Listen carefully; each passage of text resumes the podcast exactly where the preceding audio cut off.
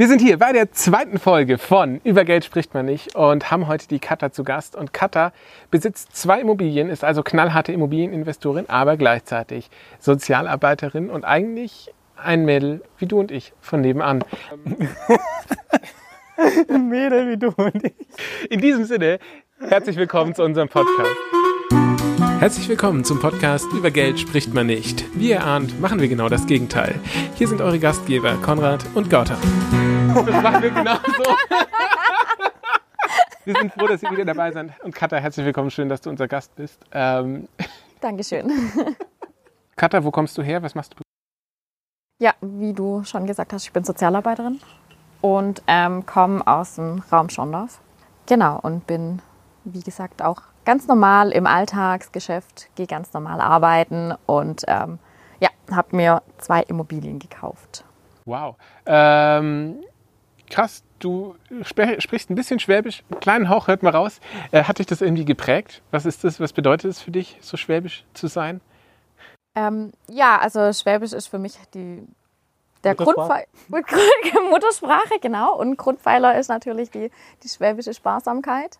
Ähm, beziehungsweise da einfach ähm, Geld zu sparen und zu schauen, dass man für die, für die spätere, für das ähm, spätere Leben auch sich was aufbaut und genau da abgesichert ist fürs Alter.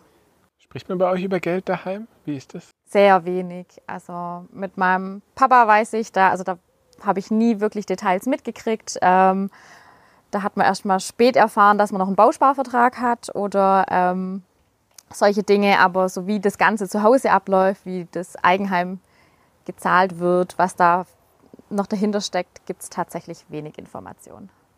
Wann sind denn bei dir diese Themen aufgekommen?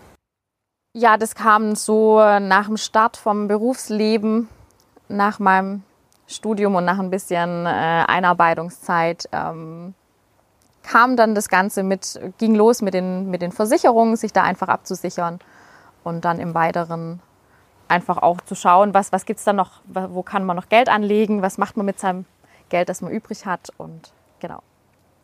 Zum Geld übrig haben gehört ja auch erstmal, dass man irgendwie seine Finanzen so ordnet, dass, äh, dass da überhaupt was übrig bleibt und man nicht mehr ausgibt, oder? War das bei dir schon immer so? Ja, doch. Ja, als Schwabe ist das selbstverständlich. Genau, also das ist Da ist irgendwas an mir vorbeigegangen. eine schwäbische Tugend. nee, also sparsam, ich glaube, das ist immer in, in der Familie sowieso. Ich, also ich finde, ich habe es von meinen Eltern mitgekriegt, dass man ähm, ja, für seinen, für seinen Lohn auch vernünftig arbeitet und da einfach äh, sich dementsprechend was auf die Seite legt und nicht alles gleich ausgibt.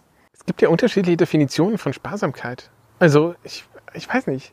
Es gibt die Leute, die sagen, ja, ähm, ich lege jeden Monat was zur Seite. Oder es gibt Leute, die sagen, ah, was gibt es was gibt's da noch? Es gibt Leute, die sagen, ja, äh, Sparsamkeit bedeutet für mich immer nur billige Sachen zu kaufen. Aber es gibt ja unterschiedliche Definitionen von Sparsamkeit, oder?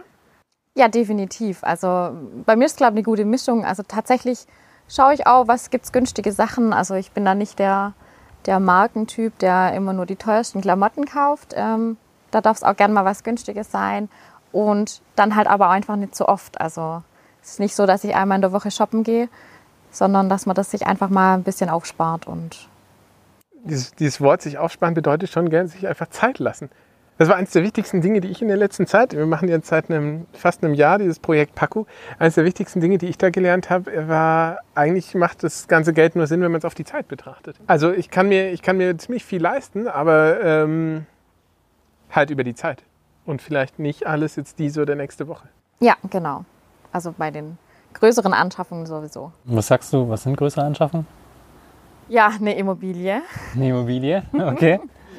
Ja, aber ich finde auch schon, ich finde ein Auto gehört auch schon zu größeren Anschaffungen. Also ich finde alles, was man nicht mal kurz vom Gehalt so nebenbei komplett abzahlen kann, sondern wo einfach auf, auf längere Zeit ähm, man finanzieren muss irgendwie. Ähm, Aber es ist ein cooles, cooles Beispiel, wenn du schon die direkte Vorlage gibst. Was würdest du sagen, wie lange hast du für eine Immobilie hingearbeitet, um dir die erste Immobilie zu kaufen? mh, na, das waren schon die ersten zwei, drei Jahre von meinem Arbeitsleben, also jetzt nach dem Studium, ähm, wo man einfach ein vernünftiges Gehalt hat, äh, eine gute, gute Stufe hat und ähm, da sich tatsächlich was auf die Seite arbeiten kann. Das Mhm. war so das.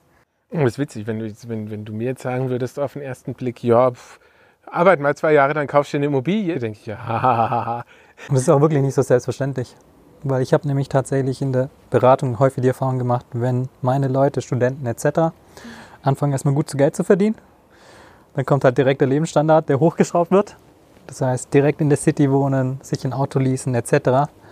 Und dann schaffen sie es gar nicht zu sparen. Und die hocken teilweise echt da und sagen mir so, hey, so Gauti, irgendwie als Student habe ich besser haushalten können als jetzt, weil jetzt bin ich im Dispo.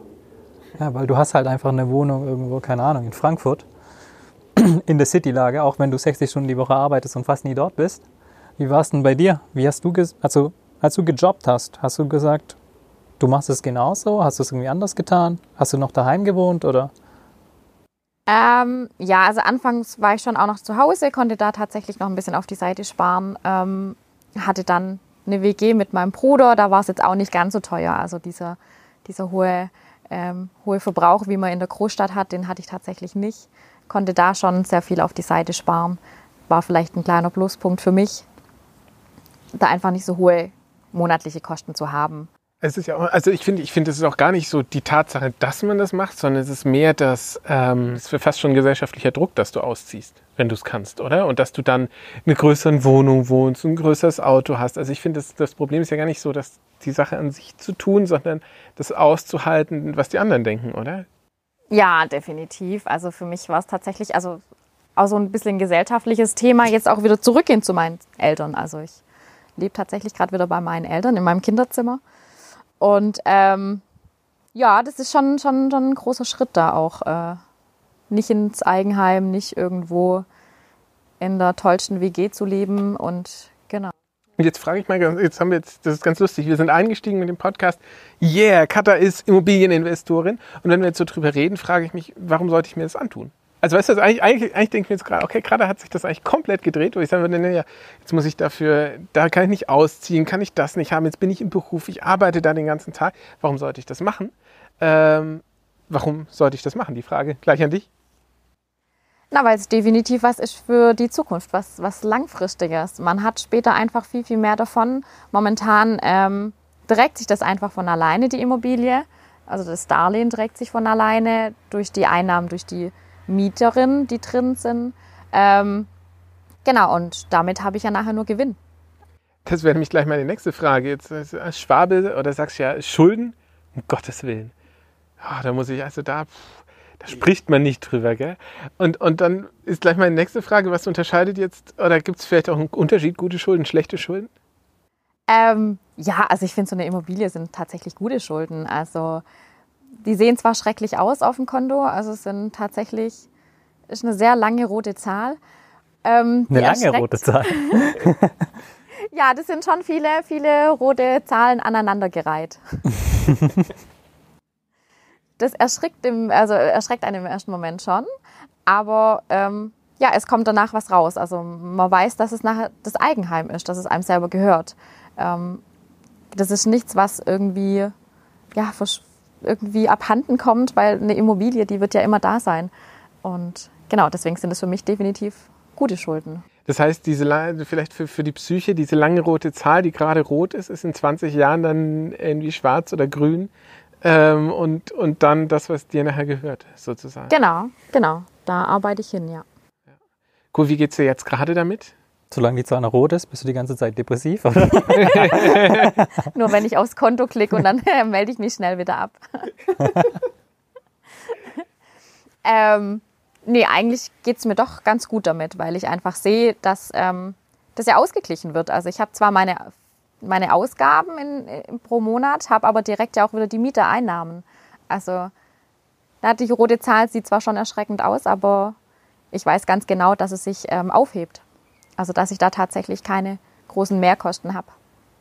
Wie geht es dir so in deinem Freundeskreis? Bist du da eigentlich die Einzige, die sowas macht, die sich das traut? Da gehört ja auch ein bisschen Mut dazu. Ähm, Im Freundeskreis kenne ich tatsächlich, dass ähm, befreundete Pärchen durchaus auch eigene Wohnungen haben, aber dann auch zum Eigen, zur Eigennutzung. Also nicht um da jetzt irgendwie Kapitalanlagen zu machen, sondern für sich und selber auch drin wohnen. Das kenne ich tatsächlich schon. Ähm, aber dass jemand so wie ich macht, zwei Immobilien zu haben und die dann tatsächlich weiter zu vermieten und nicht selber zu nutzen, eher wenig jetzt in meinem Freundeskreis. Genau. Was hat denn für dich dafür gesprochen, es auf diese Art und Weise zu tun? Weil ich glaube, viele unserer Zuhörer werden genau vor dieser Frage stehen oder ich habe auch häufig die Erfahrung, wenn ich mit den Leuten über dieses Thema rede, dass man sich die Frage stellt, ja, bevor ich zur Miete lebe, kaufe ich mir doch lieber ein Eigenheim. Du machst es gerade andersrum, du hast zur Miete gelebt, jetzt wohnst du gerade teilweise wieder bei den Eltern, ähm, hast aber die Kapitalanlagenimmobilien. So, was, was hat für dich damals gesprochen, ja, eine Immobilie zu kaufen, die du vermietest, statt selber drin zu wohnen? Ja, einfach dieser große Punkt, ähm, im Alter einfach was zu haben. Dass ich es momentan nicht zwingend brauche, dass ich andere Möglichkeiten habe, ähm, woanders, woanders zu wohnen und tatsächlich aber für die Zukunft dann einfach was zu haben, was ich nicht zwingend mit meinem eigenen Geld ja abbezahle. Also es ist ja die Mieter, wo man momentan drin wohnen, die arbeiten ja sozusagen für mich. Ähm, und dann habe ich tatsächlich nicht wirklich Ausgaben. Wenn ich selber drin wohnen würde, wäre es ja komplett mein ganzer Mieteinteil, wo ich da in das Darlehen reinstecke. Und ähm, genau, so komme ich ja eigentlich auf Null raus. Hast du damals konkret gesucht nach nee. einer Lösung in dem Kontext zu Finanzen, Immobilien? Nee, gar nicht. Nein. Das kam ja alles so durch das ganze Versicherungsthema kam für mich auch dieses Finanzthema erstmal auf, überhaupt ähm, da zu schauen, was habe ich noch für, für Optionen, was habe ich für Möglichkeiten, was kann ich da ändern, was kann ich besser machen. Das war vorher für mich überhaupt gar kein Thema. Alleine hätte ich mich tatsächlich nie damit beschäftigt. Da wäre ich gar nicht auf die Idee gekommen, meine Versicherung zu kündigen, zu wechseln. Ähm, ja, und wäre auch nie auf die Idee gekommen, mir nach einer Immobilie zu suchen, weil es ja bei uns auch nie Thema war, ähm, da irgendwie den nächsten Schritt zu gehen. Wie, wie ging es dir dann danach? Weil, ich, wenn ich das richtig mitgekriegt habe, hast du ja sehr viel selber gemacht. Du hast selber die Augen aufgehalten nach Immobilien. Du hast selber auch diese ganze Finanzierung gemacht und auch die, alles, was es dazu braucht. Ähm, wie ging es dir danach damit? Also mit den, mit den einzelnen Dingen, die nachher auch umzusetzen? Ja, eigentlich, eigentlich gut. Ähm, Im ersten Moment war es tatsächlich so ein Riesenberg, aber man bekommt ähm, Checklisten und kann da Schritt für Schritt einfach gucken, was man braucht und ähm, geht in die Gespräche mit, mit den Bankern ähm, war tatsächlich gar nicht so, so, so schrecklich oder schlimm, wie ich befürchtet hätte. Ähm, genau, und dadurch, dass man ja so Schritt für Schritt einfach vorwärts kommt. Ich finde es ganz lustig. Ich stelle mir vor, eigentlich hast du doch überhaupt nichts zu verlieren. Also bis zu dem Moment, wo du beim Notar unterschreibst, ist ja alles, oder? Nur auf dem Papier. Nur ja. auf dem Papier und ja. selbst da, oder Gott, liege ich da falsch? Ich glaube, das ist auch der Kontext, der ganz entscheidend ist. Dass Carter teilweise die Schritte gemacht hat, aber wir immer im Austausch waren. Und das ist halt das Gute, wenn du Leute in dem Netzwerk hast, wenn du das Glück hast, jemanden zu kennen, kann man sich zu einzelnen Themen mal aussprechen, auch aus fachlicher Perspektive etc. Weil wir damals auch drüber gequatscht haben, ist das von der Bank gut? Naja, ich hatte einen Kontakt zu dem Finanzierer damals, ein Kumpel von mir oder ein Kollege, der dann auch nochmal drüber geschaut hat, der dann gesagt hat, hey, die, die Elemente sind vielleicht noch nicht so top. Und dann hat entsprechend Kader die Anpassung gemacht und dann entsprechend umgesetzt. Das ist auch ein bisschen in die Richtung, die wir eigentlich teilweise gefühlt ehrenamtlich gemacht haben, wirklich. Ähm, wo wir uns überlegen, das in Paco darzustellen, sagen zu können, hey, du hast hier mehr Möglichkeiten, Leute, die dich dabei unterstützen, diesen Weg zu gehen. Weil es sind tatsächlich, glaube ich, eher die kleineren Ansätze, hier mal Bestätigung zu bekommen, diesen ersten Schritt zu machen. Weil du hast nicht den Punkt, dass du sagst, du denkst von heute auf morgen, jetzt muss ich was ändern wie es sich wahrscheinlich die meisten Leute vorstellen. Ja, und auch die Ansprechpartner, wie du sagst. Also ich finde, ähm, das ist wichtig zu einfach von jemandem, der ein bisschen Erfahrung mit reinbringt, der dir eine ehrliche Rückmeldung gibt, auch da eine, ja, eine Rückmeldung zu bekommen, der dann sagt, das ist, das ist ein guter, guter Deal, mach das, ähm, das passt so und da wird dir irgendwie nichts ähm, ja, Falsches verkauft. Das, das einfach in der Hinterhand zu haben, genau. Ja, das, äh, dann, das ist eigentlich genau das, was wir jetzt versuchen gerade. Und hoffentlich wird uns das gelingen, das mit Paku auf die Beine zu stellen ähm, und da eine Anlaufstelle zu sein, die, ja, die vielleicht wirklich dieses Vertrauen genießt. Das wäre ja ein Traum. Ähm, Abschlussfrage. Lohnt es sich bei dir einzubrechen? Ich habe mir noch keine gute Antwort überlegt. Nee, es lohnt sich tatsächlich nicht. Das ist witzig. Im Grunde genommen kann man nur einen Darlehensvertrag klauen. genau, man bekommt die roten Zahlen. Ähm, würdest du den Weg weiterempfehlen? Und wem würdest du ihn empfehlen? Definitiv. Also ich würde es eigentlich jedem empfehlen, der sich ähm, der mitten im Leben steht, der auch ein, ein geregeltes Einkommen hat und sich tatsächlich schon so ein bisschen strukturiert hat, äh, was seine Finanzen angeht und da einfach äh, ein bisschen einen Puffer übrig hat. Und ähm, genau, den nächsten Schritt zu gehen, der lohnt sich definitiv. Weil, wie man sieht, wenn man vermietet, wenn einfach auch jemand anderes drin ist in der Wohnung, dann hat man da einfach, also schreibt man keine rote Zahlen, dann ist das eigentlich eher eine Entlastung. Als du den Schritt das erste Mal gemacht hast, eine Immobilie zu kaufen, würdest du sagen, du warst dir 100% sicher, als du die Entscheidung gefällt hast? Nee, ich war schon unsicher. Also es äh, war ja totales Neuland. Also ich habe mich da überhaupt nicht ausgekannt, mhm. ähm, hatte keine Ahnung, was da auf mich zukommt. Ähm, aber es war, äh, ja, es war ein, war ein Abenteuer, was tatsächlich, also was einfach positiv geendet äh, ist bis jetzt, mhm. wenn es so weitergeht. Und, aber es ist gut, äh, dass es aufgreifst. Ja. Nein geht es eigentlich viel zu oft darum, was so erst dann zu machen, wenn es 100% perfekt ist? Weil ich meine, wenn du dir 100% sicher bist und damit kommst du ja nie irgendwo hin. Ja, aber ich glaube, das ist schon, ich glaube, bei vielen ist, denke ich schon, so dieses 100% muss eigentlich da sein. Vorher geht man den Schritt nicht, weil es sonst zu unsicher ist. Aber ja, bei einer Immobilie kann man ja tatsächlich nicht zu 100% ähm, da reingehen sondern ab einem gewissen Grad ist es einfach eine Bauchentscheidung. Ja. Wahrscheinlich auch einfach den Mut zu haben, zu sagen, es gibt Themen, die man vielleicht nicht geklärt hat, sondern auf dem Weg dahin klärt. So wie du es gewissermaßen getan hast, aus deinen Erzählungen heraus. Und ich finde, das ist eigentlich ein cooler Abschluss. In dem Sinne, Katha, vielen, vielen herzlichen Dank. Sehr gerne. Gauta? Gut, super. Filmische sagen, toll. So, Feierabend. In dem Sinne machen wir drei Mädels.